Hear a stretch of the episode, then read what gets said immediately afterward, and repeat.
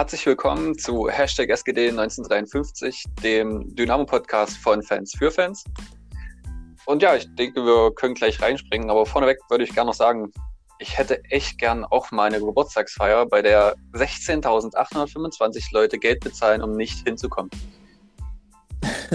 also, das muss man erstmal schaffen. Ähm, an dem Punkt auch nochmal alles Gute nachträglich an unseren Trainer Markus Kaczynski und an Niklas Kreuzer. Äh, mhm. ist schon eine Leistung. Aber mal einen Spaß beiseite. Äh, das ist schon wieder eine mega geile Fanaktion gewesen. Aus dem Fanlager von äh, Zwickau, aber auch von unseren Fans, die da ja, auch nur, fleißig Tickets gekauft haben. Nicht nur die Tickets, auch was die Zwickau da auf die Beine gestellt haben am Anfang da mit der auf der Gegentribüne mit ihren Sitzen, eine Bande Zwickau und Dynamo. War schon cool, war sehr cool, ja, was da auf die aus. Beine gestellt wurde. Ist halt schade, ohne Fans. Ja, kann man ja leider nichts machen. Ja, Wahnsinn, sind die 17.000 noch geknackt worden? Ging ja noch ein bisschen weiter. Ich weiß, ich habe das nicht, nicht mehr weiterverfolgt dann. Also Zwickau hatte auf Twitter geschrieben, dass es 16.825 waren am Ende. Oh, wird auch echt. Ist auch kein, kein kleiner Betrag, der da zusammengekommen ist, glaube ich. Sicher, ja.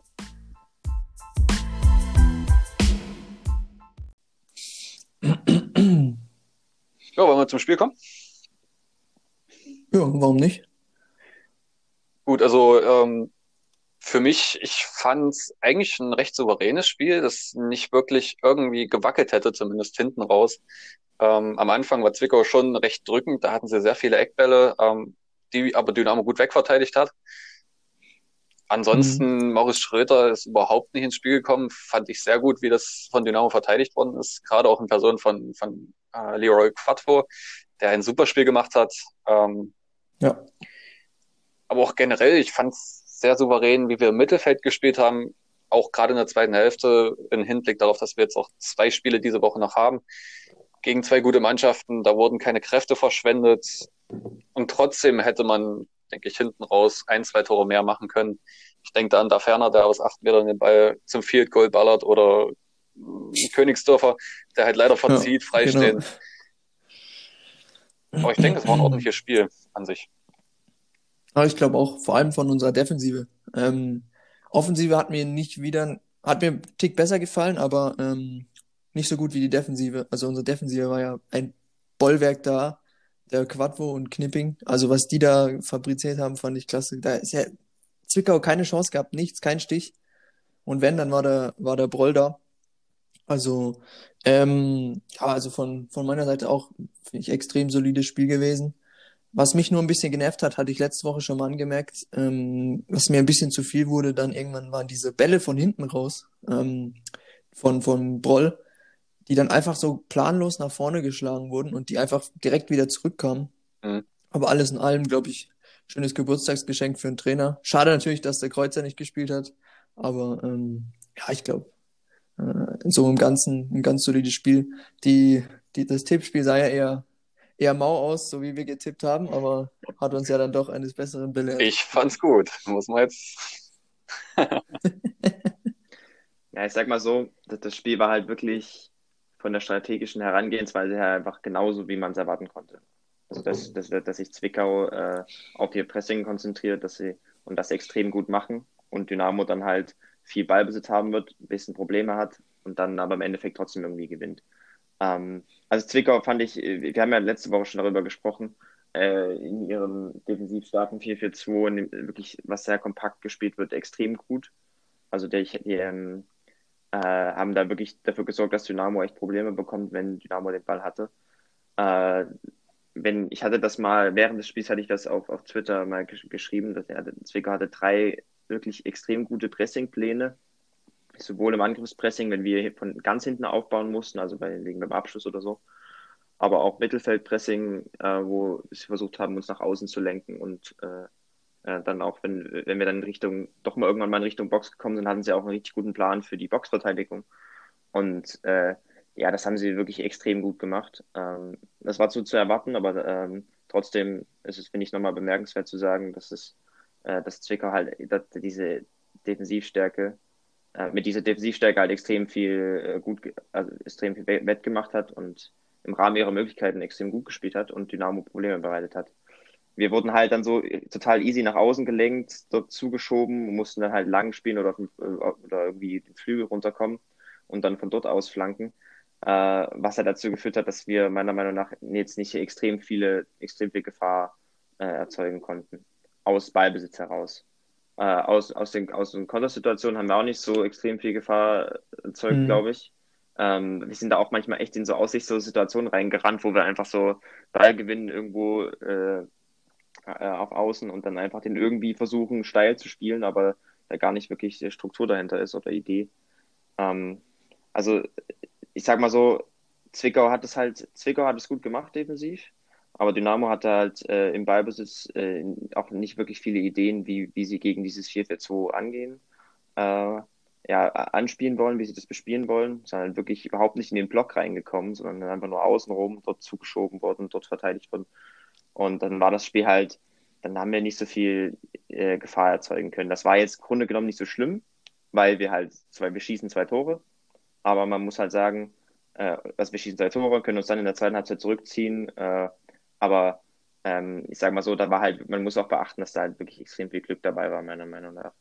Ähm, mhm. Also wir haben halt, äh, ich sag mal so, äh, Fußball ist im Endeffekt ein Spiel, wo du äh, versuchen musst, die Wahrscheinlichkeiten für deinen eigenen Sieg zu erhöhen. Das heißt, möglichst viele Chancen zu kreieren, um dann von äh, mit diesen möglichst vielen Chancen möglichst viele Tore zu erzielen.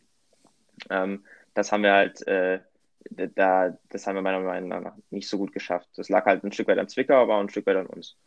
Trotzdem schießen wir halt zwei Tore, weil wir halt eben diesen Glück haben, dieses Glück haben, zum Beispiel beim, beim, beim zweiten Tor, wo ich immer noch nicht verstehe, wie, wie man den Elfmeter geben kann. Ja, sehe ich ähm, genauso. Genauso wie und, gegen uns, gegen Viktoria Köln. Äh, gleiche Situation ja. mit Joni Meyer. Das ist einfach eine Bewegung. Totaler Bullshit. Pfiff. Wobei also. das, das war ja hier nochmal, also auf jeden Fall, das war hier ja nochmal noch mal ein Stück krasser. Das ist ja gefühlt, weiß nicht, das sind 30 Zentimeter, die er wegsteht und dann äh, den Ball. Hat keine Chance. Das ist, also, das, das kann ich wirklich gar nicht nachvollziehen. Aber gut, äh, sowas, ich meine, ähm, aus, Schiedsrichter, aus Schiedsrichterperspektive kann das natürlich sein, dass man da eine andere Wahrnehmung hat, wenn man sich, wenn man schlecht gestellt ist, äh, schlecht mhm. äh, in, der, in, der, Situation halt nicht so 100% guten Blick drauf hat, dann kann das schon passieren. Deswegen, wie gesagt, wir haben ein bisschen, wir haben da durchaus Glück und das, das muss man halt beachten, meiner Meinung nach. Ähm, im, Endeffekt, Im Endeffekt reicht es halt, weil wir, wie, wie ihr schon gesagt habt, defensiv total gut sind. Äh, Gerade in der Endverteidigung haben wir unsere Stärken, das, das, das, ziehen wir halt durch und, das, und damit lassen wir auch keine Gefahr zu.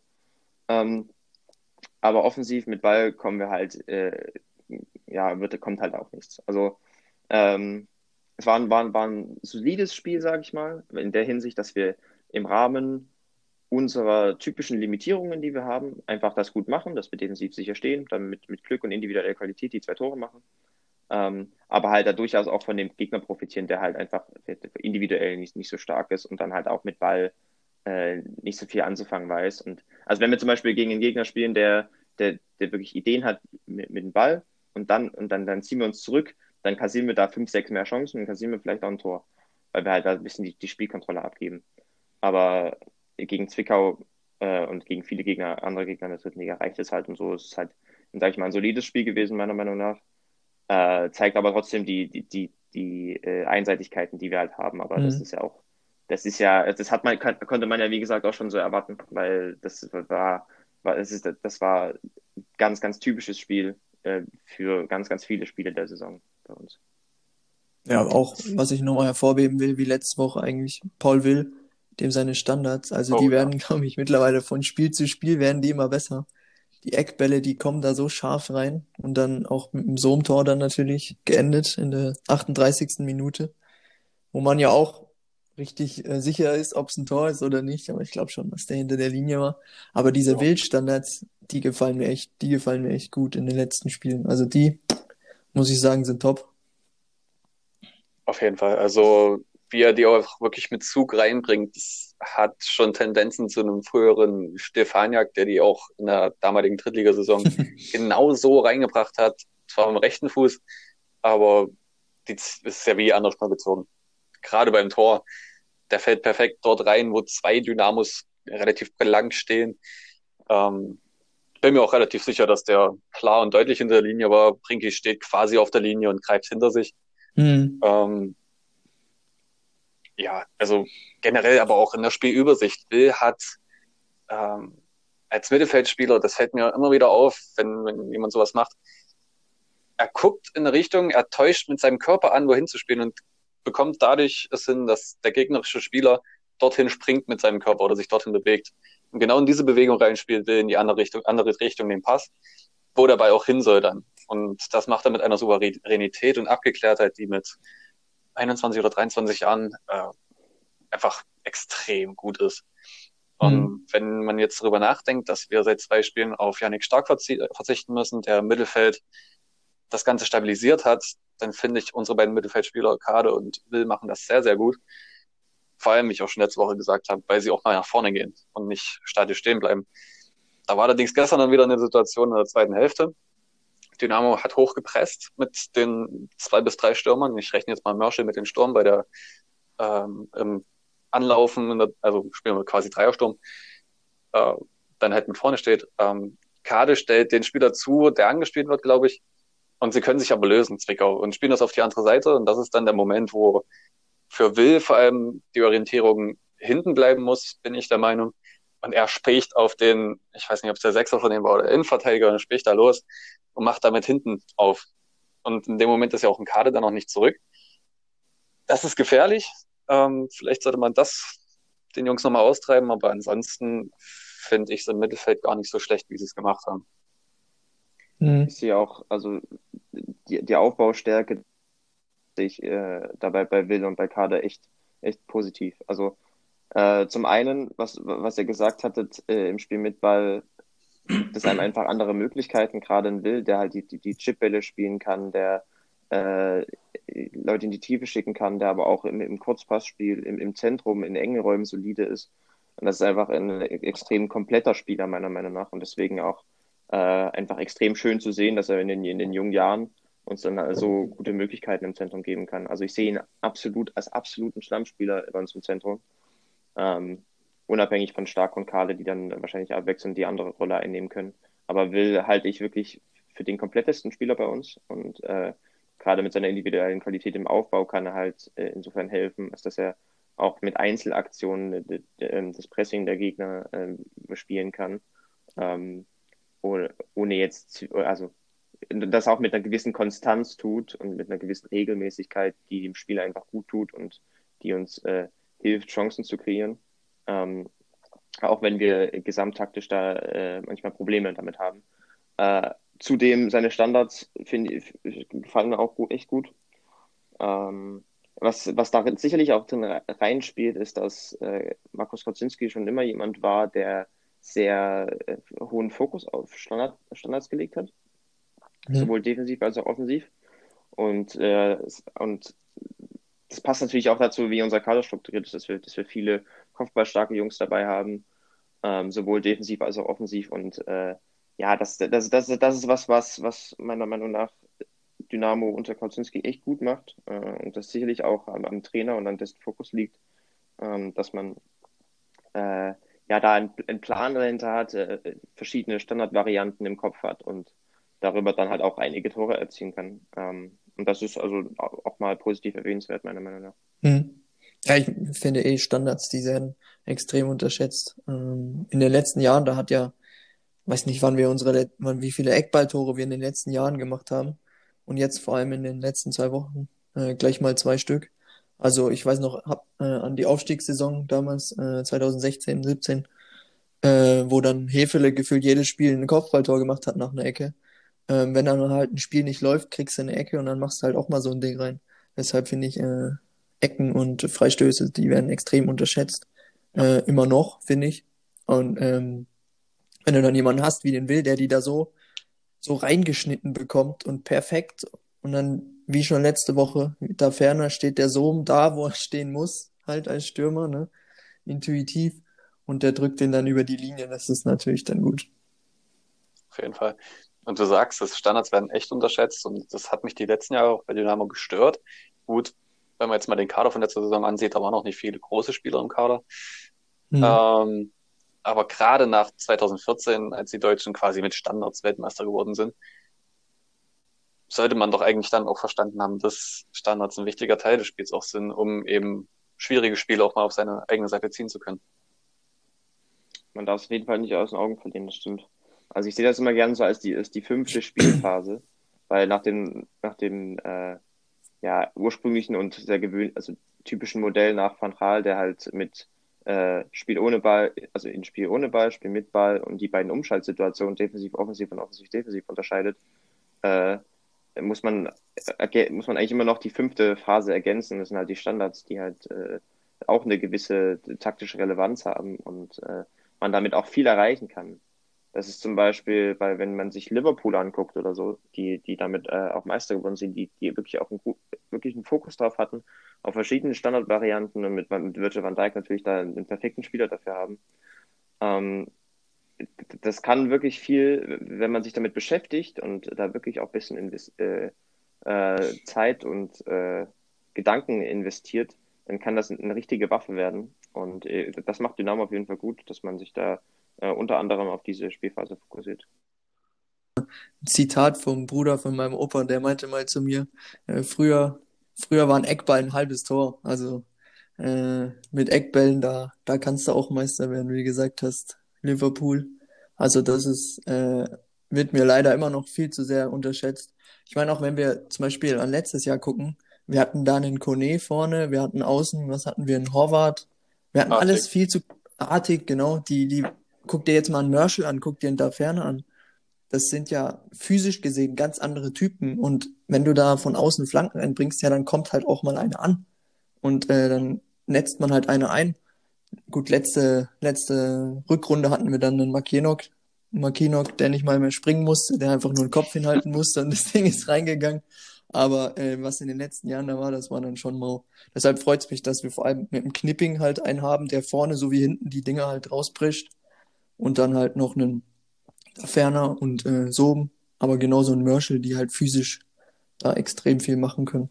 Ja. Was, was ich euch noch fragen wollte, der Kauczynski weiß schon, dass man fünfmal wechseln darf, oder?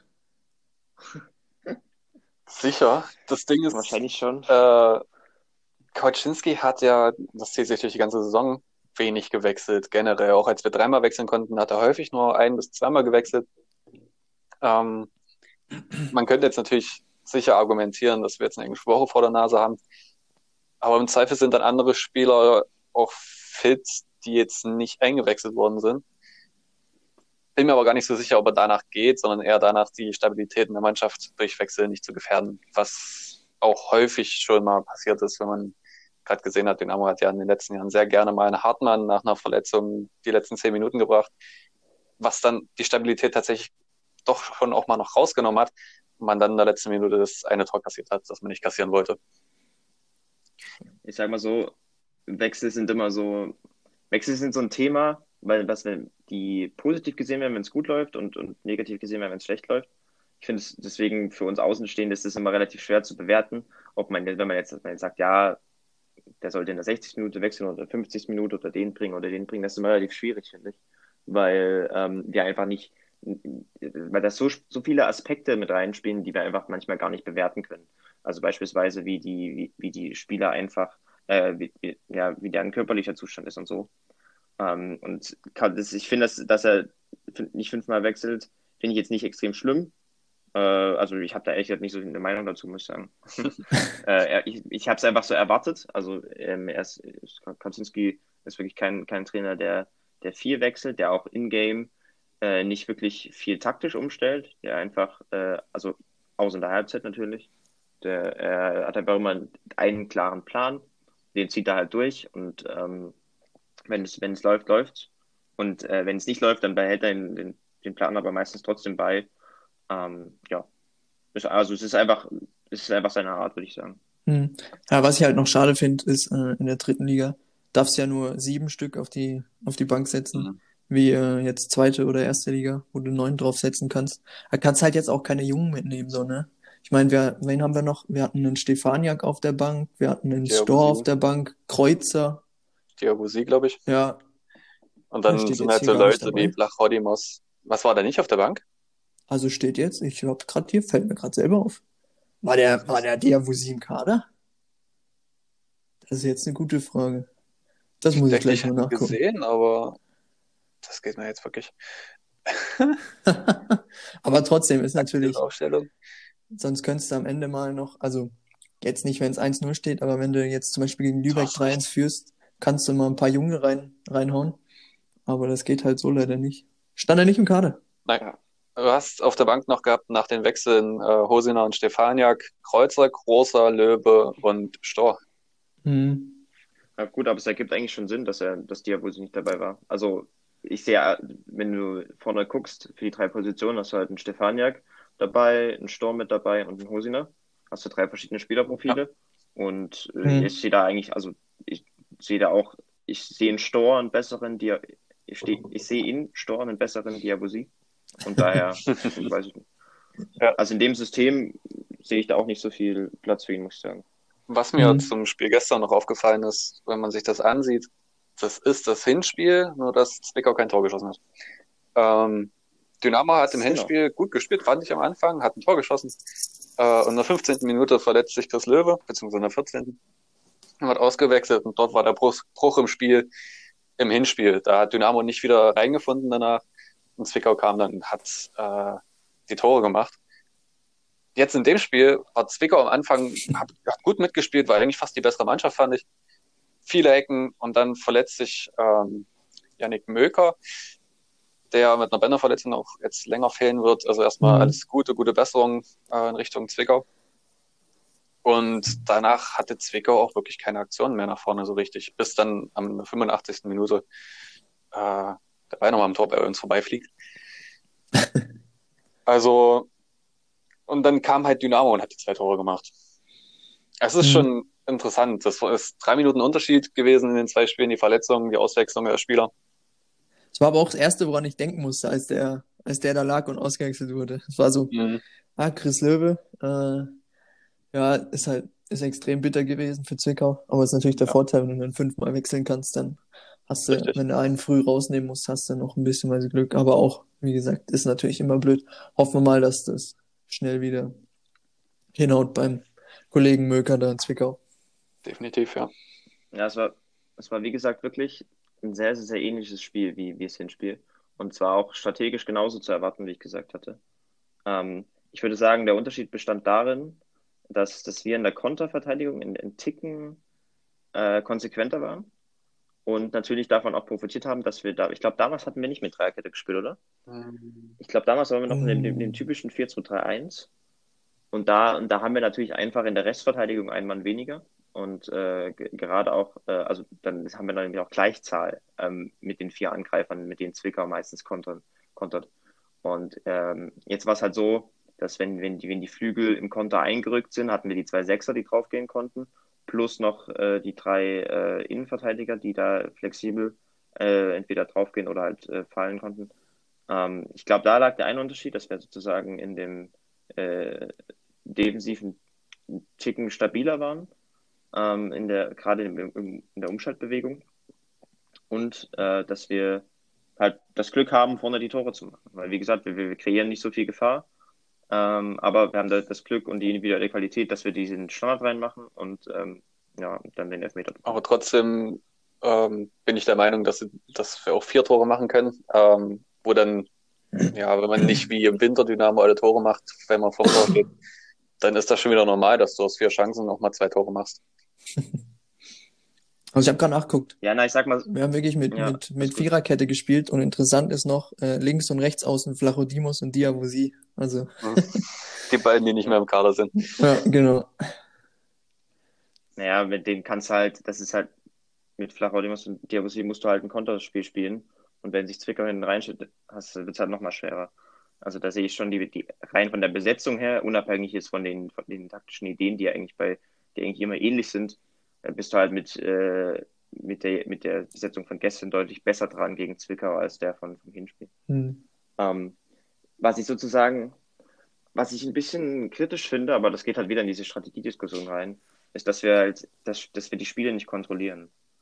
Ähm, dass wir uns halt so ab und dass wir uns so abhängig vom Gegner machen. Also ähm, gegen Zwickau ist es halt so, da, da, da, sie haben, wissen selber nicht, was sie mit dem Ball anfangen können. Da können wir uns können wir mit unserer guten äh, Verteidigung äh, ja uns auf unsere gute Verteidigung fokussieren und daraus dann irgendwie mit, ja, mit drei, vier Chancen zwei Tore machen. Ähm, ich hätte es manchmal in manchen Situationen noch ein Stück äh, sinnvoller gefunden, auch mal ein bisschen die Ruhe reinzukriegen. Also, dass wir nicht immer in irgendwelche aussichtslosen Konter laufen, mhm. sondern, also selber Konter fahren, meine ich, ähm, sondern dass wir auch mal kurz den Ball sichern, verlagern, äh, Zwickau ein bisschen laufen lassen, um einfach das Spiel in, in gewisser Weise zu steuern. Weil gerade in der ersten Hälfte war es dann so, das war ja in der Hälfte damals ja dann zurückgezogen, da war das ja dann okay, aber in der ersten Hälfte hatte ich das Gefühl, dass wir halt, dass das Zwickau meiner Meinung nach irgendwie äh, wirklich noch zu viel Ballbesitz hatte für, für, für ihre Verhältnisse. Ähm, also, dass sie sozusagen, das, das Spiel war ganz übs, total viel Stückwerk. Wir haben einfach, wir, wir versuchen zu kontern, verlieren den Ball schnell, Zwickau versucht zu kontern, verlieren den Ball schnell. Und dann, dann, können wir einfach, also wenn wir da ein bisschen mehr Ruhe reinbringen und versuchen, ähm, also wir können ja dann immer noch eine gewisse Dynamik reinbringen, indem wir äh, irgendjemanden äh, über Verlagerungen freispielen oder so. Aber wenn wir dort das Spiel ein Stück weiter mehr kontrollieren, bin ich der Meinung, dass wir das äh, generell auch besser unter Kontrolle haben und dann nämlich auch nicht die, nicht die vier äh, oder die, die paar Chancen, die Zwickau am Anfang hat, äh, kassieren. Zum Beispiel die, oder diese Freispiele kurz vorm Strafraum, da waren ja auch ein, zwei dabei. Hm. Stimmt. Das eine Mal, wo Ehlers den, ähm, ich weiß gar nicht, was war, äh, den Zwickauer hält, wo es überhaupt nicht unbedingt nötig gewesen wäre, der Ball war eh bei uns. Von halb links gab es dann Freistoß, der auch gefährlich wurde, den er aber dann auch wieder rausköpft. Oder Knipping hat ihn rausge äh, rausgeköpft. Das sind dann die Dinger, die man vermeiden muss. Ja, wie gesagt, also es geht halt um Wahrscheinlichkeiten und ich versuche möglichst wenig Chancen im Gegner zuzulassen und möglichst viel zu kreieren. Und wenn ich halt aber so so Halb-Halb-Situation drin habe, wo ich mal so, ja, ich versuche irgendwie schnell zu kontern, aber irgendwie ist da gar nicht so viel Plan dahinter oder ich versuche hier irgendwie mal schnell einen langen Ball zu spielen, aber da ist gar nicht so viel Plan dahinter. Das äh, ist ja dann eher kontraproduktiv, finde ich. Aber das ist halt, wie gesagt, das ist, das ist, das ist typisch, das ist generell so, wie, wie, wie wir unter Nox spielen. Und naja, die, die Strategiediskussion hatten wir ja schon mal, aber da müssen wir jetzt auch nicht nochmal genauer drauf eingehen. aber so im Allgemeinen fand ich das Spiel halt nochmal exemplarisch dafür, dass es dass da halt durchaus noch Verbesserungspotenzial liegt, um einfach noch, noch eine komplettere Mannschaft zu werden und eine Mannschaft, die Spiele auch dominieren kann und nicht nur über ihr, ihre individuelle Qualität äh, und ihre Defensivstärke Spiele ja. zu gewinnen. Habt ihr sonst noch was zum Spiel von gestern? Ich, nö, ich habe nichts. Aber wollen wir nochmal über äh, hier Königsdörfer und Kreuzer Ach so, ja, das, das, können wir noch ja, gerne machen. Können wir ja. kurz machen, ja. Äh, ich, ich weiß nicht, wir haben das, ich habe das, glaube ich, letztes Mal auch schon gesagt, dass ich, äh, das war in dem Spiel nochmal, wurde wirklich nochmal deutlich, ähm, dass ich, also ich grundsätzlich von beiden ein Fan bin, ähm, aber die halt richtig eingesetzt und richtig eingebunden ja. werden müssen. Und wenn Königsdörfer auf rechts, also sag mal so, das habe ich auch während des Spiels mit irgendjemandem auf Twitter diskutiert. Äh, ich, in Sohm und ein Königsdörfer sind beide sehr spielstarke Spieler und die waren ja meiner Meinung nach ein bisschen überraschend, beide in der Startelf äh, gegen, gegen mhm. Zwickau gestern.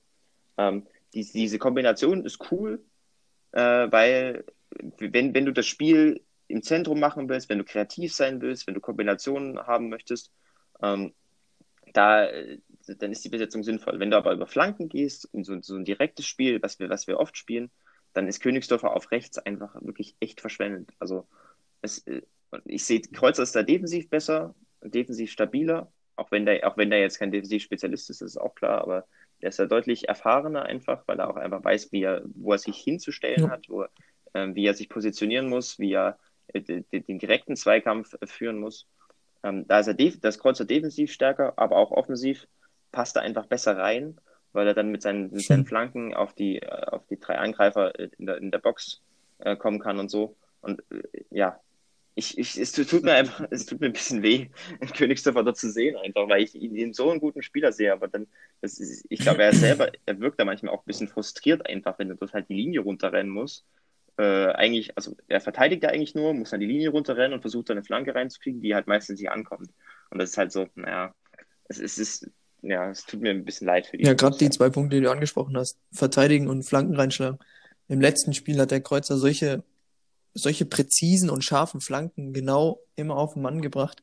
Und gestern ist das schon wieder so ein bisschen abhanden gekommen. Diese, die Flanken vom Königsdörfer, die kamen dann immer nur so ja so lasch oder zu hoch und zu weit. Und äh, nach hinten ist, äh, ja, da spielt halt die Erfahrung beim Kreuzer dann mit. Und dadurch, dass er Rechtsverteidiger ist, ist er natürlich defensiv auch viel stärker. Aber was ich mir auch vorstellen könnte, in der Pressekonferenz meinte der ja. Kauczynski, dass die Belastung äh, beim, beim Niklas Kreuzer immer noch ja, extrem ja. hoch ist und sie immer noch äh, täglich Blutwerte nehmen, die immer noch extrem die Belastung zeigen. Deshalb glaube ich, war das eher noch so ein, ähm, wie gesagt, nicht Schutzmaßnahme, aber dass man es jetzt nicht übertreiben will gleich, dass er dann gleich wieder ausfällt. Also kann ich mir unter anderem vorstellen, warum er deshalb nicht gespielt hat. Was ich auch noch denke, ähm, Kreuzers Problem in den letzten Jahren war ja, er hat immer am Anfang unter einem neuen Trainer gut gespielt und wurde auch eingesetzt und dann später nicht mehr. Ob er jetzt dazugelernt hat oder nicht, sei mal dahingestellt. Ich denke, Königsdörfer ist disziplinierter darin, das System zu spielen, das von ihm erwartet wird. Kreuzer geht sehr gern nach vorne und spielt die Flanken dann rein. Gegen Lübeck war er vier auch hinten. Also es sah gut aus. Ähm, Königsdorfer hat aber gestern auch sehr, sehr diszipliniert verteidigt, wenn es darauf ankam. Äh, hat sich auch gut mit Elas abgestimmt und dadurch mehrfach auch dann gefährliche Situationen oder potenziell gefährliche Situationen verhindert. Und wie du halt gesagt hast, ähm, Lukas, dass die Belastungssteuerung äh, ähm, noch ein Punkt war, hat ja der Koczynski auch gesagt auf der Pressekonferenz. Mhm. Und wenn man das jetzt mal in Hinsicht auf das Bayern-Spiel sieht, ich denke fast, dass wir maximal eine bis vielleicht zwei Änderungen haben, wenn Mai zurückkommt, ähm, dass Kreuzer Königsdörfer die einzige Stelle ist, die eventuell getauscht wird, aber ich könnte mir auch vorstellen, gerade gegen die Offensiv- und über die Flügel starken Bayern, ähm, dass man vielleicht doch den Königsdörfer drin lässt erstmal ich sag mal so, er ist halt wirklich im Moment mit als, als Flügelläufer die zweitbeste Alternative ähm, zu Kreuzer halt. Und, und wenn Kreuzer, wenn man Kreuzer dann noch nicht so weit sieht, dann ist das auch, dann ist er halt auch die einzige Möglichkeit, dann ist das auch total okay und er macht das auch, er macht das auch total in Ordnung, finde ich. Also für seine Möglichkeiten und für seine Ausbildung und für das, was für sein Spielerprofil macht er das, macht er das durchaus solide. Ähm, ja, aber wie gesagt, ich finde ihn halt immer ein bisschen verschwendet. Und äh, das, da können halt jetzt alle nicht so wirklich was dafür. Also er muss halt einfach nur diese, diese Position jetzt spielen, weil halt, halt niemand anders da ist, der mhm. das besetzen kann. Ähm, ja, müssen wir mal gucken. Also ich hoffe einfach, dass wir ähm, im Sommer, da muss man ja sicherlich auch über die Rechtsverteidigerposition ja. sprechen, äh, weil man Becker hat, der eine defensive Alternative ist, aber halt gerade wenn man dieses 3-4-1-2 weiterspielen möchte, äh, keine Alternative ist auf der, auf der rechten Flügelposition. Mhm. Ähm, da hätte man sozusagen nur, nur Kreuzer. Und äh, jetzt ist auch natürlich auch noch die Frage, ob man Kreuzer weiter verpflichtet oder nicht. Da muss man sich einfach Gedanken machen. Und ich will, würde mich freuen, wenn man eine langfristige Alternative äh, holt, die äh, durchaus offensiv, also ein offensiveres Spielerprofil mitbringt als, als Becker. Meinetwegen ähnlich zu Kreuzer, wie, wie man dann halt plant. Muss man halt schauen. Allerdings kann man mit Becker, Becker in die Innenverteidigung stellen, wenn da einer ausfällt und relativ gut, wenn es das Spiel erfordert, auf 4-4-2 umstellen, dann hast du einen guten Rechtsverteidiger. Ja. ja. Ähm, natürlich ist die Frage, also, ob Becker gesagt, äh, fit bleibt oder wenn er dann wieder fit ist. Also Becker ist halt in der Viererkette eine richtig gute Alternative. Ähm, wahrscheinlich dann auch der Stammspieler. Also das, in der Viererkette sehe ich ihn auch vor Kreuzer. Mhm. Weil, ja, wie gesagt, in der Viererkette bei Kocinski hast du halt wirklich vier Verteid vier, vier Verteidiger, wirklich. Also das ist jetzt nicht wie in vielen anderen modernen Systemen, wo halt die Außenverteidiger ständig, ständig hinterlaufen, ständig in die Grundlinie gehen, etc. Ähm, da, da, da passt Becker gut, ist ein, wirklich ein sehr aggressiver Spieler, ein, ein defensiv äh, extrem stabiler Spieler. Ähm, aber in der, in der Dreierkette sehe ich ihn halt dann halt nur als rechter Innenverteidiger und nicht als, als, als Außenverteidiger. Mhm. Da muss man dann halt gucken. Aber mal schauen. Alles klar. Ähm, dann zum nächsten Thema, wenn ihr nichts mehr habt. Ja, gerne. Und zwar hatte die Fangemeinschaft ja schon vor einigen Tagen auf Twitter ähm, nochmal dazu aufgerufen, dass doch bitte die Fans auch gerne ihre ähm, Dynamo-Momente teilen können. In Anlehnung an unseren Podcast, da wir auch unseren Dynamo-Moment äh, vorgestellt haben in unserer Vorstellung. Und ja, Lukas, du hast ein paar rausgesucht. Ja, ich habe mir mal so die drei äh, häufigsten und, glaube ich, äh, prägendsten in den letzten Jahren rausgesucht. Äh, ich fange mal an mit dem Sieg gegen die Dosen, gegen Red Bull Leipzig 2016. Ähm, ich glaube, der ist jedem Dynamo noch äh, im Kopf. Ich kann eine kleine Geschichte dazu äh, erzählen. Ich war da aktuell, äh, ich war da zu dem Zeitpunkt in der Türkei im Sommerurlaub und saß im Restaurant und ich habe auf Biegen und Brechen versucht, mir irgendwie auf legal oder illegale Weise einen Stream zu organisieren, habe es aber nicht geschafft und musste dann, ich meine, da gab es noch dieses Sport 1 Fanradio, ich weiß nicht, ob ihr das kennt. Die mhm. haben damals, glaube ich, den, äh, den DFB-Pokal gebracht. Ähm, und dann saß ich dort in, der, in dem Restaurant, habe mit Kopfhörern gesessen, habe mir dieses Spiel angehört und habe dort dieses Restaurant zusammengerufen nach dem, nach dem Elfmeterschießen. Also das war wirklich, da, das werde ich, glaube ich, auch nie vergessen. Also das ist, glaube ich, ein Moment, in, in den, den ein Dynamo nie vergessen wird. Auf jeden Fall. Also ich konnte leider nicht hingehen. Ich musste es von zu Hause aus gucken. Und als Ausmann diesen letzten Elfmeter so da reingeschossen hat und auch eskaliert ist, bin ich auch also durchs ganze Haus gesprungen. Es war selbst übers Fernsehen so laut im Stadion.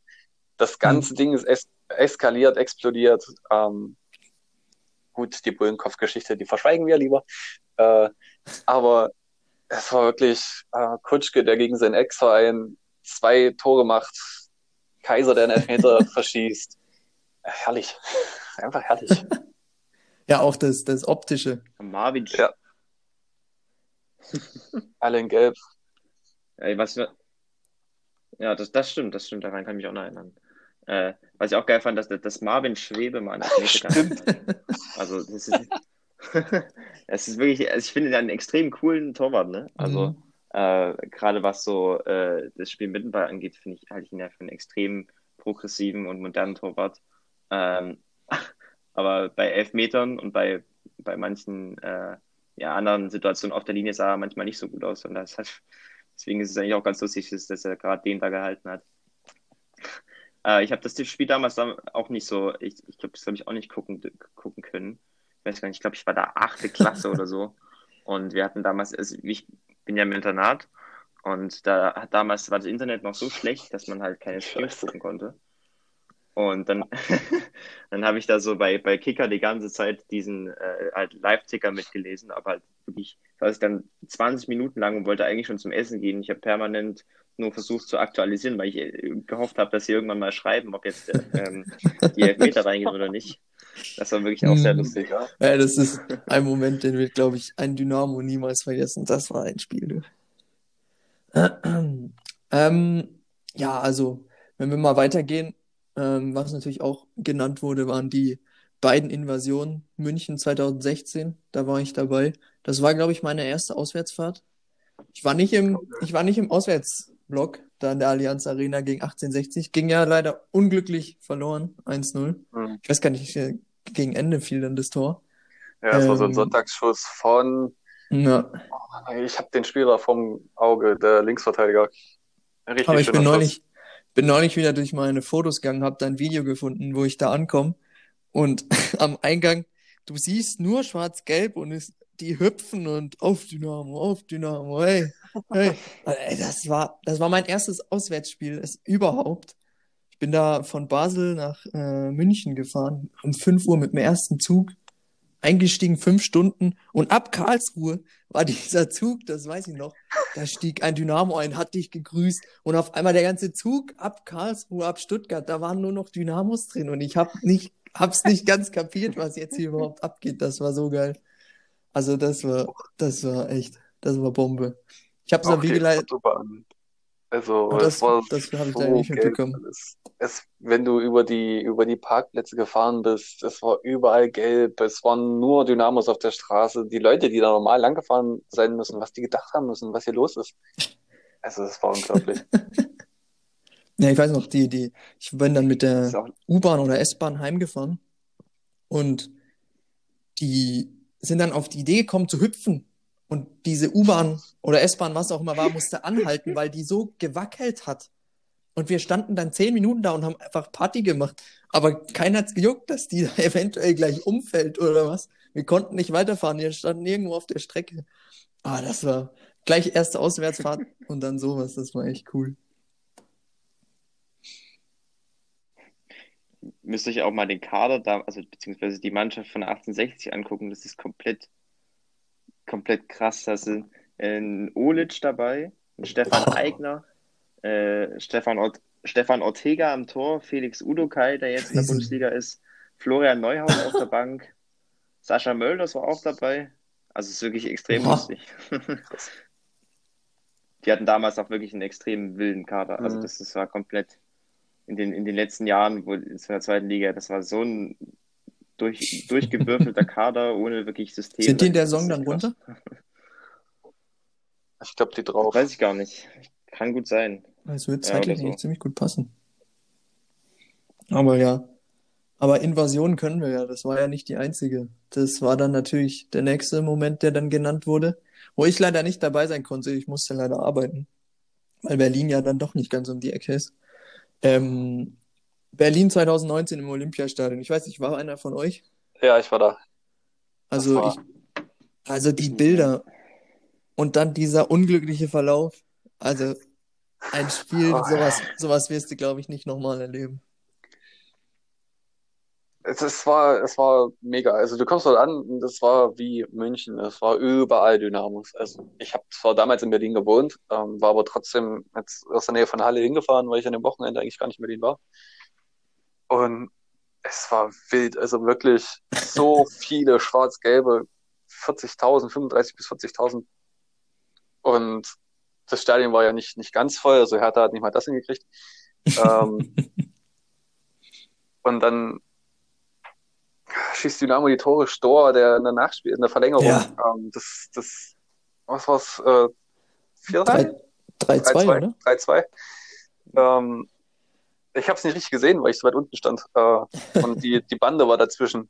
Aber du siehst nur, wie Stor eskaliert, wie das Team eskaliert und wie um dich herum 40.000 Dresdner eskalieren. Und dann hatte ich aber auch wirklich, also das, wie lange hat er nachspielen lassen? Fünf Minuten, vier Minuten? Mhm. Wirklich lang und unnormal für eine Verlängerung. Ähm, allerdings, wenn man es mal auf eine, auf eine Realspielzeit bezieht, wahrscheinlich okay. Aber wirklich in der allerletzten Sekunde schießt er hin da rein. Er war es eigentlich. Ah, ich weiß, ich, über, ich, War es der nicht sogar? Nee, der war es nicht. Nee, äh, wie heißt er denn? Ich habe auch, ich überlege gerade schon die ganze der andere. Zeit, wie er hieß. Mit T, tu, tu, Torunariga oder irgendwas. Torunariga, ja, genau. Ah, wirklich so bitter. Und dann verschießt Elas seinen Elfmeter, darf aber nochmal, weil sich der Torhüter auf der Linie zu früh bewegt hat und schießt den rein. Und, ach, es war so traurig. und trotzdem war es auch wirklich geil. Also, was da wieder von Seiten der Fans abgezogen worden ist, mega, einfach geil. Ja, das können wir. Es war wirklich extrem bitter. Also, das so ein bitteres Spiel, auch, auch für Fiel. Mhm. Ähm, das ist, fand ich auch echt schwer anzusehen, muss ich sagen. Ich bin da, das war, das war echt ein bisschen enttäuschend.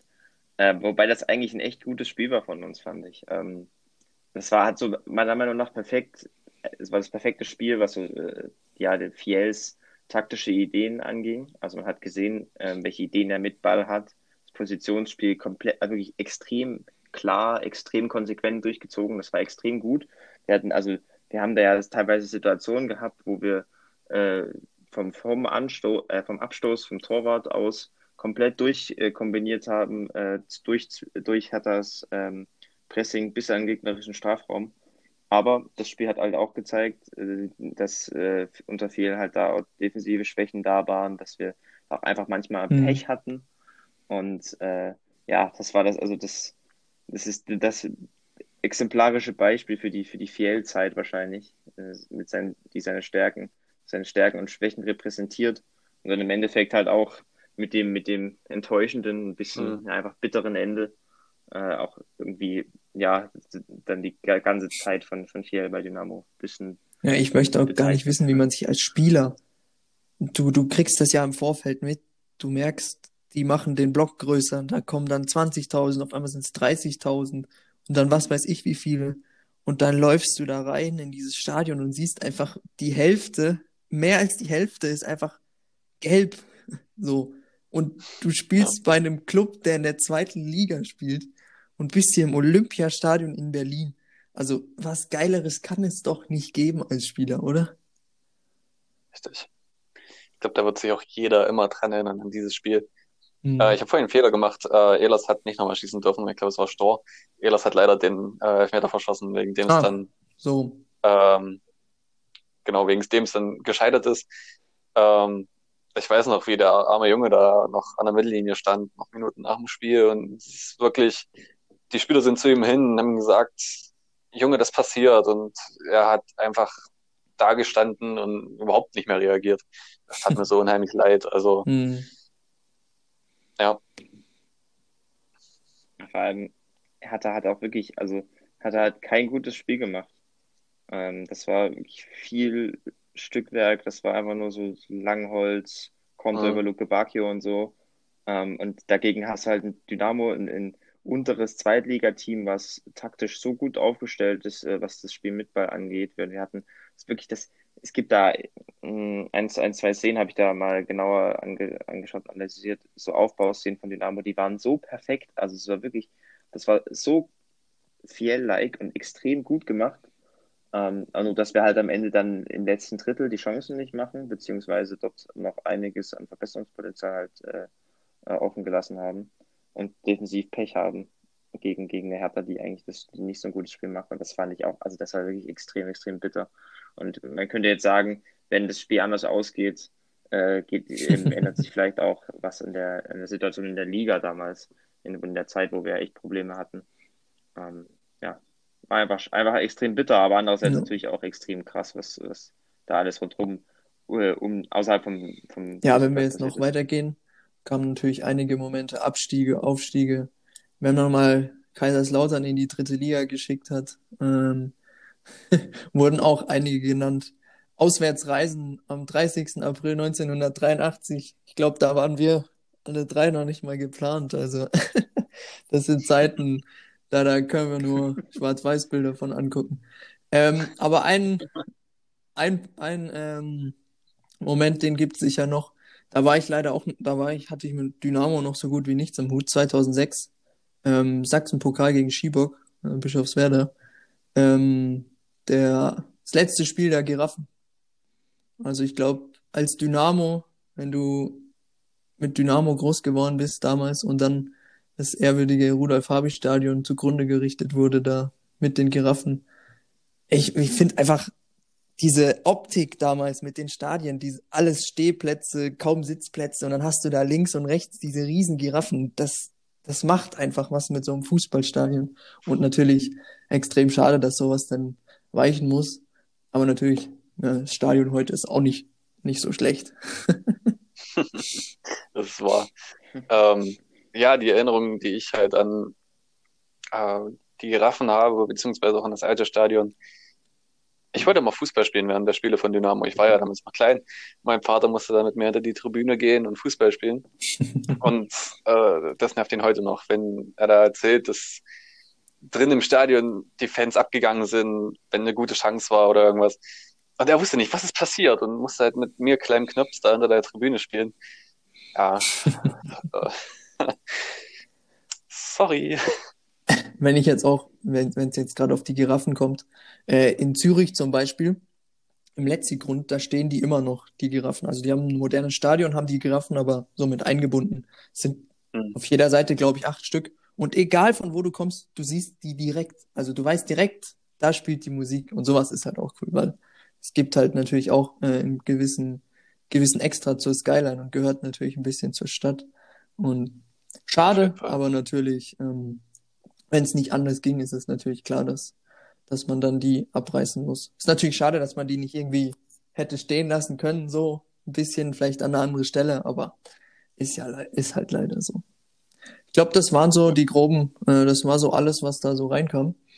Ähm, danke äh, für die ganzen zahlreichen, waren dann doch einige Kommentare, die da kamen. Ähm, tut mir leid, wenn ich jetzt nicht auf äh, alle Kommentare eingehen konnte, die dann von 1980 waren, weil dann, da kenne ich mich dann leider auch nicht so aus. Und das waren dann, ähm, ja, aber ich glaube, ihr verzeiht es mir. ja, und schickt gerne weiter auch eure Dynamo-Momente, schreibt sie uns über die sozialen Medien. Vielleicht finden wir in einer anderen Folge auch nochmal einen Platz für ein paar andere Dynamo-Momente, ja, die dann noch so aufkommen könnten. Hey, es Dynamo, Dynamo. Davis, oh, Dynamo. Okay, dann würde ich sagen, wir gehen zur Spieltagsvorbereitung, wenn man das so nennen kann. Am Mittwoch warten die Bayern-Bubis. Äh, ist ein Heimspiel.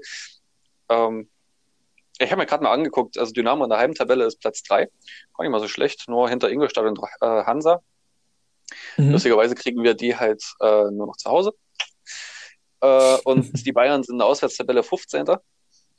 Okay. Ähm, ist sicher auch dem geschuldet, dass äh, München ja nur doch eine Ecke wegliegt äh, von vielen Mannschaften in der Liga. Und da baue ich auch so ein bisschen drauf, dass die an einem Mittwoch da, die haben heute gespielt, ähm, da doch vielleicht nicht so Bock haben. Ja, ich habe ich hab immer das Gefühl, Bayern, das ist so eine Wundertüte. Die können da mit einem mit einem Musiala auf einmal antanzen, die können aber auch mit einem mit einem 17-Jährigen, von dem du noch nie was gehört hast, antanzen. Also ich finde das immer ein bisschen, bei Bayern weiß ich es nie so richtig, was, was kommt da jetzt, vor allem bei der, halt bei der zweiten Mannschaft. Deshalb finde ich es ja, ein bisschen schwer. Ich denke auch, also ich glaube, die Bayern spielen am Mittwoch Champions League. Ähm, mhm. Von daher sollte da Musiala nicht rumtanzen. Ähm, Fiete Arp ist verletzt am Knie. Der wird auch nicht spielen, soweit man das vorausschauen sehen kann. Äh, Senkbeil hat sich heute, beziehungsweise, wenn ihr das anhört, gestern im Spiel gegen Viktoria Köln gelb-rot geholt. Der wird auch fehlen. Ähm, ja, da haben heute noch ein paar gefehlt, die im Zweifel dann wiederkommen. Am Mittwoch äh, eine Gelbsperre und jemand war krank. Die kommen im Zweifel dann wieder. Aber ich denke, Bayern ist eine sehr spielstarke Mannschaft. Die werden also unseren Rasen sehr mögen. Aber gerade das kann Dynamo auch nutzen. Wenn, wenn sich eine Mannschaft nicht hinten reinstellt, ist es natürlich auch einfacher, Lösungen zu finden. Wenn man sich eh schon schwer tut, äh, Lösungen vorne zu finden, ist es natürlich auch immer schwieriger, wenn die Gegner hinten stehen. Also ja, ich sehe das auch so äh, mit, mit, mit, mit Bayern. Ich finde, die, das ist ein Team, was wirklich sehr inkonstant ist. Ähm, das ist aber auch wahrscheinlich ganz normal, weil es halt einfach äh, an der Flucht, das liegt an der Flucht, das, das liegt an der Flucht das liegt äh, an dem Team, um das Team, was immer mal äh, tauscht und so. Das ist schon, also das ist halt einfach, ist einfach eine besondere Struktur, weil es halt eine zweite Mannschaft ist. Und da hast du halt manchmal, äh, wie du schon gesagt hast, Lukas, hast du halt äh, Jungs, die sind gefühlt, das ist die Hälfte aus der U17 und manchmal hast du dann auch so die älteren Veteranen dabei, die dann da mitmachen. Deswegen finde ich, ist, Bayern für mich irgendwie ein bisschen schwer zu fassen, schwer zu greifen. Ähm, manchmal haben sie Spiele dabei, wo sie taktisch äh, viel mit dem Ball machen, manchmal äh, auch, wo sie sich auf, auf die Defensive konzentrieren. Also an, wenn ich mich an das Hinspiel erinnere, war das so, dass wir da halt äh, ja sowohl defensiv im, im, Pressing Probleme hatten, als auch dann äh, offensiv gar keine Chancen kreieren konnten. Ähm, aber wie du schon gesagt hast, Martin, es könnte, es könnte gut sein, äh, es könnte gut für uns sein, dass das Bayern vielleicht ein bisschen den Ball haben will ähm, und wir dann äh, uns auf die Defensive und aufs Kontern, also auf unsere Stärken fokussieren können.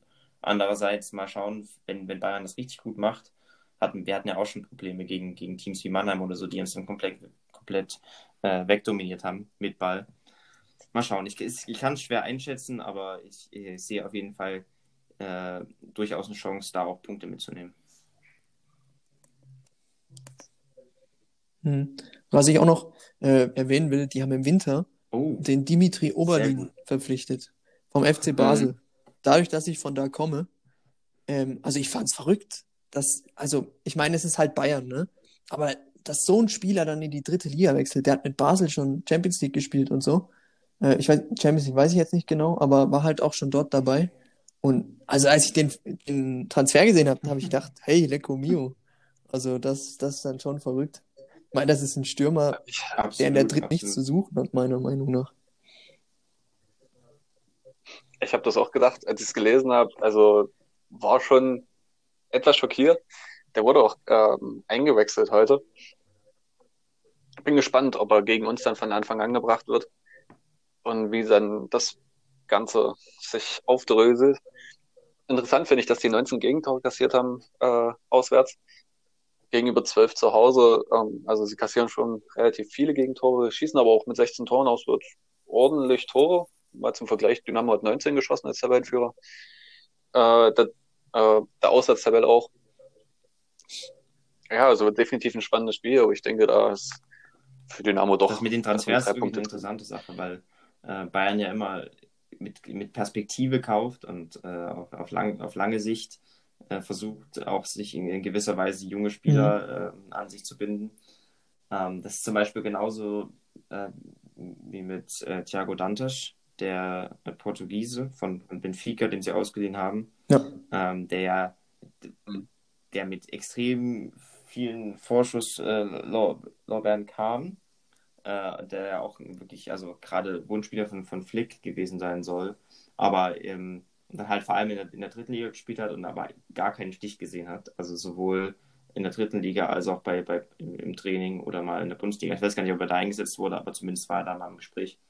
Also so wie ich das verfolgt habe, äh, hat er da auch äh, richtig Probleme gehabt, sich anzupassen. Und das zeigt halt wirklich, also es ist ein Beispiel dafür, ähm, wie, wie, groß die Fluktuation in dem Kader ist und, und wie, wie, wie unstet und inkonstant ähm, ja dann halt die ganzen Strukturen, die ganzen äh, Ideen sind. Und dann muss man halt einfach schauen, äh, wie, wie, wie Bayern das dann am, am Mittwoch macht.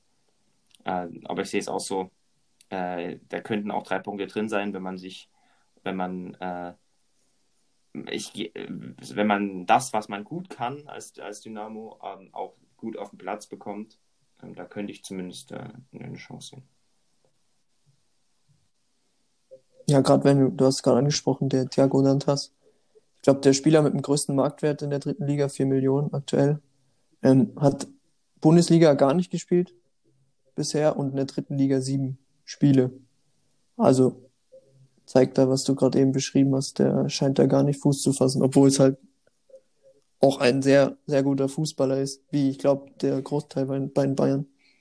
Gerade auch äh, in der Offensive. Hier, ich, ja, ich weiß nicht genau, wie man ihn ausspricht. Sarpeit Singh ähm, war jetzt bis, bis Winter an die Bayern, glaube ich, ausgeliehen. Nürnberg, genau, äh, an, ja. an Nürnberg ausgeliehen. Und hat dort eigentlich ziemlich gut gespielt, mhm. wie ich so mitbekommen habe. Aber wurde jetzt zurück zu den Bayern geholt, damit sie meiner Meinung nach nicht absteigen oder irgendwie so. Also ähm, auch ein extrem guter Spieler. Und wenn man sich auch einen Kader anguckt. Ich glaube, das ist der Spieler, der krank war heute. Ah, okay. Ah, dann mal schauen. Angelo Stiller kennt man auch genau. von Hoffenheim. Also es ist verrückt, ja, was der also Kader hergibt. Wirklich, wenn, wenn sie in der Top-Besetzung ja. sind, mit, mit, mit Stiller, du hast aber auch noch so Leute wie Torben Rhein und so im, in, der, in der Hinterhand, die nicht so viele Einsätze bisher hatten, aber aus dem Nachwuchs extrem, also extrem vielversprechende Talente aus dem Nachwuchs sind. Ähm, da, da geht in der Theorie relativ viel und gerade auch mit Zukunftsperspektive. Das ist halt die Frage, was, was sie am Mittwoch auf dem Platz kriegen, ähm, sowohl personell als auch äh, gesamt- und individualtaktisch. Ich glaube auch äh, letztes Jahr mit dem Hönes einen extrem guten Trainer gehabt, der, wie ich finde, in Hoffenheim jetzt auch äh, einen extrem guten Job macht, dadurch, dass er so viele Verletzungen und Corona-Infektionen hat.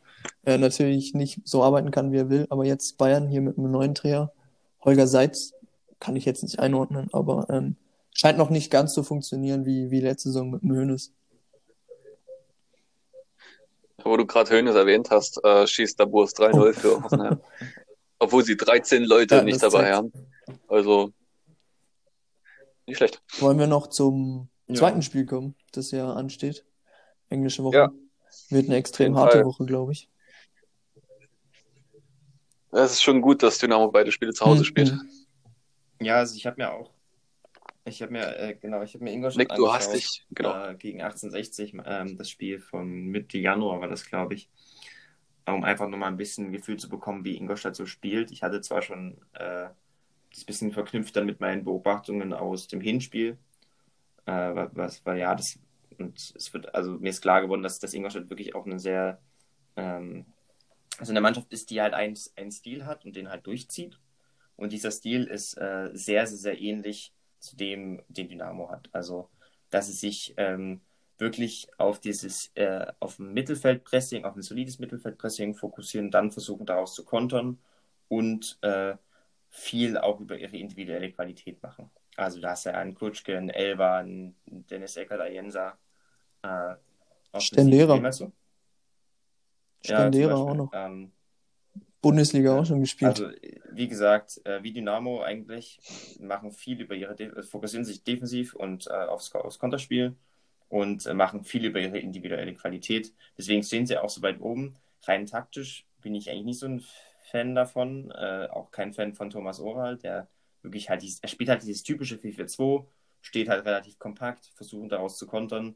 Ähm, das ist nicht besonders kreativ, aber in der dritten Liga reicht es halt. Ähm, gerade wenn du einen Kutschke vorne drin hast, der halt deine zehn langen Bälle äh, halt zehnmal verarbeiten kann.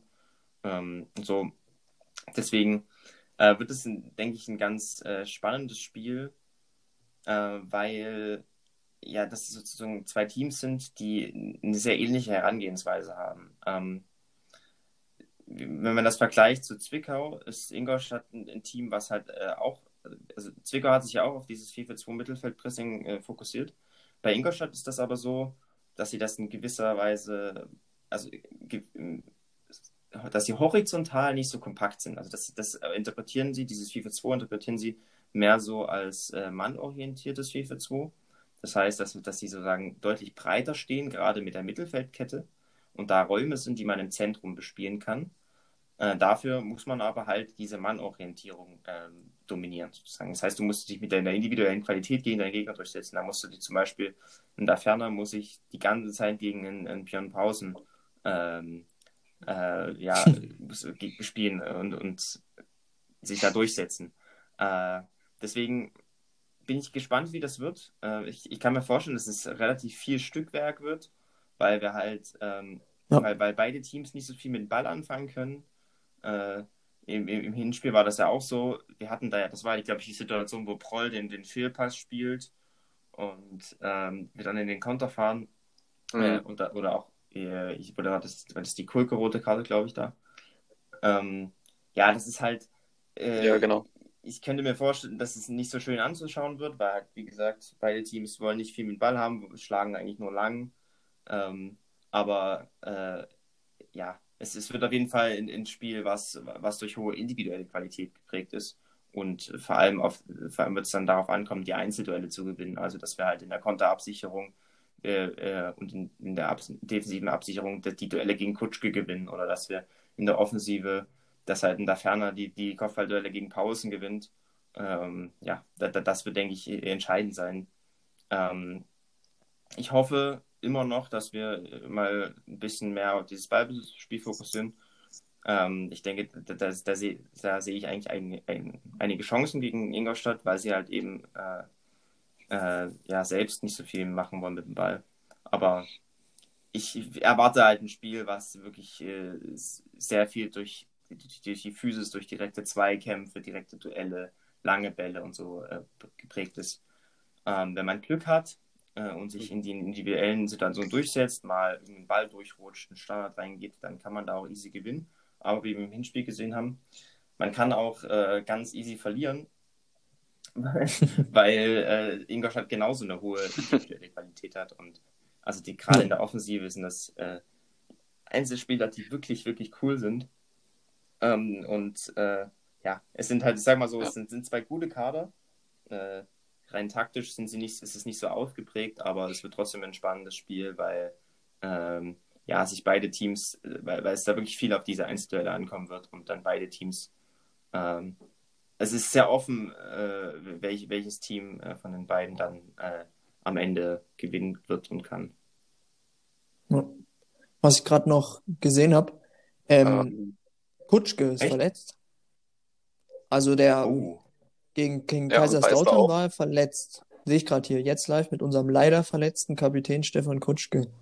Deshalb, ich habe hab jetzt aber noch nichts gefunden, ob der jetzt länger verletzt ist oder ob er irgendwie nur Probleme hatte. Deshalb hat mich gerade selber gewundert, weil ich gesehen habe, dass er nicht gespielt bin, habe gerade nachgeschaut. Also er scheint verletzt zu sein. Kann natürlich sein, dass er bis, ich weiß nicht, ob Samstag oder Sonntag, bin mir nicht sicher, wann wir spielen, ähm, dass er da dann wieder fit ist. Samstag. Aber jetzt am Wochenende war er verletzt. Das wäre natürlich ein deutlicher Vorteil für uns. Also, hm. ähm, ich weiß nicht, ich, mir, ich muss mir gerade nochmal den Kader angucken von Ingolstadt. Ähm, aber er ist wirklich ein Spielerprofil, das einfach extrem schwer zu ersetzen ist. Das, das wissen wir ja selber, wenn wir uns die, die Vergangenheit angucken. Ähm, ja. ja, also sie haben jetzt im letzten Spiel mit Eckhard Ayensa und Kaya noch nie gehört, äh, vorne ja, drin gespielt. Das sind halt beides so diese, äh, diese, diese kleinen, bändigen Stürmer, die so ein bisschen um den, um, um den Zielstürmer Kutschke herumspielen.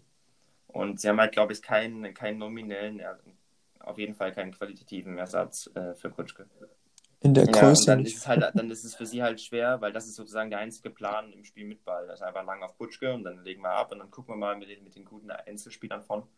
Da könnte ich mir vorstellen, dass wir da, also ich wusste das nicht, aber dann könnte ich mir vorstellen, dass das deutlich, also es ist ein großer Vorteil für uns, würde ich sagen. Hm, 100 Pro. Aber natürlich werden sie damit auch weniger ausrechenbar. Ne? Wenn Kutschke spielt, dann weißt du, da kommt der lange Ball und dann stellst du ein, ein Knipping dagegen und holst 50 Prozent der Kopfbälle. Und von den 50 Prozent, die du nicht holst, ähm, die holt dann ein Paul Will gegen einen Kaujubi. Ähm, so müsste jetzt Ingolstadt einen anderen Weg finden. Und ich glaube, gerade auf dem, auf dem Boden, das ist immer ein guter Weg, die Dynamo-Defensive auszuhebeln. Weil durch die mhm. Luft kommst du nicht durch. Nicht gegen Elos Mai Knipping. Ja, naja, das ist halt. Das ähm, ich, ich würde, würde halt sagen, ohne Kutschke sind sie noch konterfokussierter. Und dass sie sich halt dann in dem 4-4-2 hinten reinstellen ähm, ja. und dann äh, also Mittelfeldpressing und dann versuchen da über die 4 zu kontern. Und wenn du halt dann vier schnelle Spieler hast, meinetwegen Elba, Kaya, ja, Ekatayensa und so, ähm, da, da, da, da kann man schon in, in, in gefährliche Situationen reinlaufen, wenn man nicht aufpasst. Und da gilt es wirklich aufzupassen, die, die, die Flügel, die da einrücken, äh, mit den Sechsern zu attackieren im, im, Umschalten auf die Defensive. Also, dass wir da wirklich in der Restverteidigung äh, Überzahl behalten, dass wir da aufmerksam sind, dass wir da in, in, in den richtigen Situationen, in den richtigen Momenten mit einem guten Timing auch zurückfallen, um äh, ja dann nicht in so Situationen reinzulaufen wie im Hinspiel, wo Kulke dann leider, leider äh, durch so eine, in so einer unglücklichen Situation halt die rote Karte kassiert und dann das Spiel eigentlich schon entschieden, mhm. entschieden ist. Ähm, da wird's halt, da muss man wirklich aufpassen, mhm. dass man den, mit dem Konterspiel von Ingolstadt. Ja. Das war Kulkes letztes Spiel. Seitdem nicht mehr gespielt. Seitdem auch quasi nicht mehr im Kader gewesen. Ähm, zumindest jetzt die letzten Spiele nicht mehr im Kader gewesen. Ähm, gespielt hat er gar nicht mehr seitdem. Da ist dann äh, Robin Becker, oh, ja. Becker eingesprungen danach beziehungsweise halt äh, Königsdorf, weil man da gesehen hat, dass er auch Rechtsverteidiger spielen kann. Ähm, ja, ich habe das Spiel leider auch nicht ganz gesehen. Äh, ich hatte selber Spiel. Ich kann mich gar ähm, nicht mehr richtig dran erinnern, muss ich ehrlich ja, sagen. Aber, ich weiß nur, dass wir verloren haben. ja, mich, ich erinnere mich, ich erinnere mich an diese Szene, weil ich es mir angeguckt habe vor dem Gegentor, äh, wo Brollo halt spielt den Ball ähm, auf Mai, der nicht hingeguckt hat und der Ball von Breu ist halt auch richtig schlecht gespielt gewesen. Ähm, war es sogar Kutschke, der dazwischen gespielt Nee, war es nicht, es war ein anderer. Ähm, aber Kutschke macht dann einen Laufweg, den Mai eigentlich gut verteidigen kann. Mai entscheidet sich aber, ähm, diesen Laufweg eben zu verteidigen und nicht die Mitte zuzumachen. Äh, beziehungsweise, ich weiß, ja doch, ich denke, das ist so immer. Ähm, und macht dadurch den Weg zum Tor auf, den, äh, wie war denn das? Bin ich jetzt blöd? Auf jeden Fall hat sich Mai dumm verhalten im äh, Rückwärtsgang. Dadurch konnte äh, dann, glaube ich, Kutschke angespielt werden, wodurch äh, Kulke halt dann in der Situation war, wo er nichts mehr machen kann und äh, ja, den Angreifer dann fault. Also das hätte man äh, vorher schon besser lösen können. Ich glaube, es war, ja, das, dass das Mai falsch sein. rausgerückt war und deswegen konnte man ihn relativ leicht ausspielen. Und äh, hätte Mai einfach die Mitte zugemacht, hätte er, wenn der Pass kommt, den Pass super verteidigen können und kommt der Pass nicht, macht er den Weg zum Tor zu. Aber so ist es nun mal jetzt passiert. Was denkt ihr, wie geht das Spiel aus? Wollen wir gleich beide tippen? Mal von hinten. Ich würde von hinten anfangen, Ingolstadt und dann. Also ich sag, wir gewinnen 2-0. Ähm, 1-1.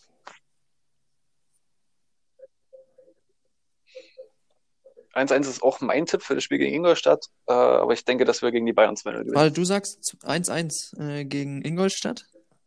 Muss ich mir alles wieder notieren. Und 2-0 gegen die Bayern. Mhm. Richtig. Gegen die Bayern gewinnen wir auch. Ja, 2-0 passt schon. 2-0 passt gegen die Bayern. Ich würde da 1-0 sagen für uns gegen die Bayern. Ja, jo, dann haben wir das ja auch. Wollen wir noch von, von letzter Woche auswerten, das Tippspiel? Perfekt. Da hast ja nur du, Martin, leider einen Punkt daneben gelegen. Endlich. Also ein Tor daneben gelegen. Aber immerhin. Na, Ich habe auch gesagt, als ich es geguckt habe, so in der 94. Minute darf äh, Zwickau gerne noch ein Tor schießen. Aber ich nehme auch das 2-0. Also ich bin so oder so Tabellenführer jetzt erstmal und äh, fürs Also, dann Torverhältnis hoffen ist wir mal, natürlich dann hoffe ich mal, dass nächste Woche schon anders aussieht. Für Dynamo würde ich es mir hoffen, dass du in beiden Spielen richtig liegst, denn dann Ja, ich glaube, die, Ja, die nächsten Wochen, wir die werden Führung hart. Also deutlich wenn man da guckt, wer da jetzt alles kommt, da kommen ja alle von oben. Ja. Also wenn wir das, wenn wir da durch sind und oben stehen, dann sind wir aufgestiegen, sage ich. Lege ich mich fest. Nach dem, jetzt muss ich schnell nachgucken, welches, welches Spiel es ist. Es kommen jetzt ja wirklich haufenweise Topspiele hintereinander. Gib mir ganz kurz einen Moment. Ja. Da, da lege ich mich, da lege ich mich schon fest. So, jetzt habe ich's. Ähm, nach dem, nach dem Hansa Rostock-Spiel. Wenn wir nach dem Hansa Rostock-Spiel am 4.4., kurz nach meinem Geburtstag, oben stehen, sage ich, sind wir aufgestiegen. Da lege ich mich fest. na, zumindest mal, wenn wir da noch auf dem fünften, äh, auf den dritten Platz, sagen wir mal, sechs Punkte, sechs, sieben Punkte haben, was ja durchaus im Bereich des Möglichen ist, dann wird es Ja, ganz schwer. also ich lege mich fest, wenn wir gegen Rost, wenn wir nach dem Rostock-Spiel noch Erster sind, dann sind wir durch. Dann sind wir Erster wegen des Torverhältnisses. Und dann gehen das wir doch schön. Schöner kann es ja nicht sein. Ja, Haben wir noch Zeit? Haben wir noch Zeit für eine Frage? ja Ich gut, habe heute habt mit ihr sonst ein noch paar was? Menschen auf Twitter darüber äh, geschrieben, äh, ob Mai jetzt wieder in die Startelf kommt. Ähm, Stimmt, das ist eine gute Frage, habe ich auch schon gefragt. ähm, und da waren durchaus gespaltene Meinungen, aber die halt vor allem darauf beruhen, dass äh, ja, Mais Leistungen an sich gespalten betrachtet werden. Äh, Wie, wie seht ihr das so? Ja, ich habe ja schon mal, gut, das hatten wir nicht aufgenommen. Ich habe ja schon mal gesagt, dass ich mir vom, vom Mai ein bisschen mehr erhofft habe. Und gerade jetzt die letzten zwei Spiele fand ich die Defensive extrem stark. Deshalb ist es eigentlich eine ziemlich berechtigte Frage und ich würde, Ja. Aber es waren halt auch ja, das stimmt Lübeck auch wieder. Ne? Aber ich weiß nicht, wen ich hinten raushauen würde. Das ist genau das Ding. Ja, sehe Tatsächlich ich auch so. Ehlers momentan. Das ist einfach ähm, Mai, also gerade mit dem Ausfall von Yannick Stark haben wir keinen richtigen Leader, der nicht unbedingt Torhüter ist. Ähm, Rollo ist ein Leader, das ist richtig, und Knipping kann das auch. Er ist aber mehr so der nette Junge, von dem Ja. man, wenn man ihn so sieht. Und Sebastian May, der kloppt halt auch mal dazwischen, auch mal ein bisschen sinnfrei. Aber ich denke, es ist schon wichtig, gerade, dass er auch dann in Hinsicht auf das Ingolstadt-Spiel erstmal wieder reinkommt. Ob das jetzt gegen die Bayern so clever ist, ist eine andere Frage. Ele hat jetzt gut gespielt, die letzten zwei Spiele. Aber ich denke, dass unser einer Wechsel, den ich prophe- prophezeit Mhm. habe, dann doch äh, in der Also Innenverteidigung Quadvo würde ich, also könnte ich nicht verstehen, wenn man Quadvo rausnimmt oder, also Knipping bleibt so oder so, aber für mich würde auch nur der Elas dann, Elas rausfliegen. Also ich, ich könnte mir vorstellen, dass, dass Konzinski Quattro rausnimmt. Ähm, einfach nur, weil das, äh, weil das sozusagen, naja, kein, kein 100% richtiger Innenverteidiger ist. Und weil man, weil er vielleicht dann Knipping auf links stellen will und mit Mai im Zentrum oder Elas im Zentrum spielen möchte. Ähm, ich muss sagen, ich wäre eigentlich ein Fan davon, wenn wir es einfach so lassen, wie wir es im Moment haben. Einfach weil es im Moment Mhm. defensiv durchaus stabil ist. Ähm, und auch im Aufbau, dadurch, dass Elas wieder da ist, als, als rechter Innenverteidiger auch nicht so limitiert sind, ähm, wie mit Knipping auf, auf rechts oder so. Ähm, ich, ich finde, rein sportlich, muss ich sagen, finde ich es im Moment die, die auch die, äh, die beste Besetzung. Hm, Ich bin nicht so ein Freund von, von Mai, im, was das Spiel mit Ball angeht. Also klar, äh, defensiv, äh, gerade was so wirklich Strafraumverteidigung angeht, Endverteidigung, äh, ist, er, ist er extrem gut. Ähm, aber ich finde ihn, wenn wir dann das Spiel machen müssen, wie zum Beispiel gegen Ingolstadt wahrscheinlich, ähm, und äh, äh, auch, ja, gegen Ingolstadt, wo wir das Spiel machen müssen und auch auf Konter aufpassen müssen, da äh, würde ich mich einfach, ähm, würde ich mich freuen, wenn, wenn wir sozusagen dabei behalten, weil wir einfach im Moment so stabil damit sind und weil ich auch glaube, weil ich auch Elas, ehrlich gesagt, nicht unbedingt hinter Mai sehe.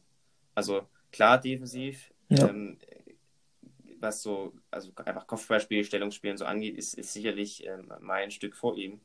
Aber äh, Elas halt, ich, äh, gibt, finde ich, gibt uns so viele Möglichkeiten im Spiel mit dem Ball und äh, gibt uns so viele ja, individuelle Qualität, was, was den Aufbau angeht, dass ich das ungern äh, opfern würde für noch jemanden, der im Spiel mit Ball einfach äh, sehr, sehr schnell den, den langen Ball sucht. Aber ja, ja. ja, dann muss es fast wirklich am Gegner festmachen. Äh, spielt Kutschke, spielt Mai, spielt ja, Kutschke nicht, ja, spielt Mai nicht. Sein. Also wie gesagt, ich, ich, Kausinski kann ich mir gut vorstellen, dass er, dass er Mai reinnimmt, einfach nur weil er Kapitän ist ähm, und weil er äh, einfach ja auch ein Stück weit wichtig ist fürs Team. Ähm, ich hoffe, ich würde mich echt freuen, wenn Elas dabei bleibt, weil ich Elas eigentlich für den äh, ja, besten, äh, sagen wir, mhm. besten Innenverteidiger bei uns, weiß ich nicht genau, ob das 100% stimmt, aber ich halte ihn. Talentiertesten. Für, ja, genau, genau. Ich finde ihn wirklich extrem, extrem cool. Und äh, deswegen würde ich ja. mich freuen, wenn er, wenn er drin bleibt. Ähm, aber ich, ich könnte mir auch gut vorstellen, dass, wie gesagt, dass er einfach Quattro rausnimmt oder, oder Elas und äh, dafür dann äh, Mai reinbringt. Aber ich, ich, wenn ich persönlich würde, ich würde so weiterspielen, wie wir gerade eben spielen. Nur mit Kreuz auf rechts statt Königsdorfer. Wäre aber auch ein, ein, cooles Duell Mai gegen, gegen Kutschke. Ja. Das war auch im Hinspiel schon so mit schön vielen verbalen äh, Ja, das glaube ich. Verbunden. Ja. Da musst du aufpassen, nicht, dass dann gleich wieder einer fliegt. ja, wenn es Kutschke ist, ist ja okay. Ähm, ich würde sagen, das war heute eine recht lange Folge, aber auch dem geschuldet, dass doch mhm. äh, wieder zwei Spiele jetzt auf uns zukommen. Ähm, ich würde einfach sagen, Jupp, das war's ja. dann für heute. Wir sind durch, glaube ich. Dann vielen Dank fürs Zuhören. Wir freuen uns natürlich wie immer über euer Feedback, über die sozialen Medien. Schreibt uns eure Ideen für den Podcast. Schreibt uns, was ihr besser Oder findet, was ihr gut was findet. Ihr vielleicht noch, was ihr mal gerne hören Und, würdet. Was ihr, äh, sei es jetzt Interviews oder irgendwas. Genau. Wir haben die Möglichkeiten, es auf die Beine zu stellen. Ist nur die Frage, wie schnell. Aber wir würden auch sowas gerne machen. Also könnt ihr gerne, wenn ihr da ähm, irgendeinen Wunsch habt, sendet den uns gerne. Genau. Und dann, ansonsten hören wir uns nächste Woche äh, wieder Montag, wie gewohnt. Genau. Nach den beiden Spielen jetzt diese Ciao. Woche. Ciao. Die, die, die, die, die. Na, na, na, na, na. more, more, more, more, for the dynamo.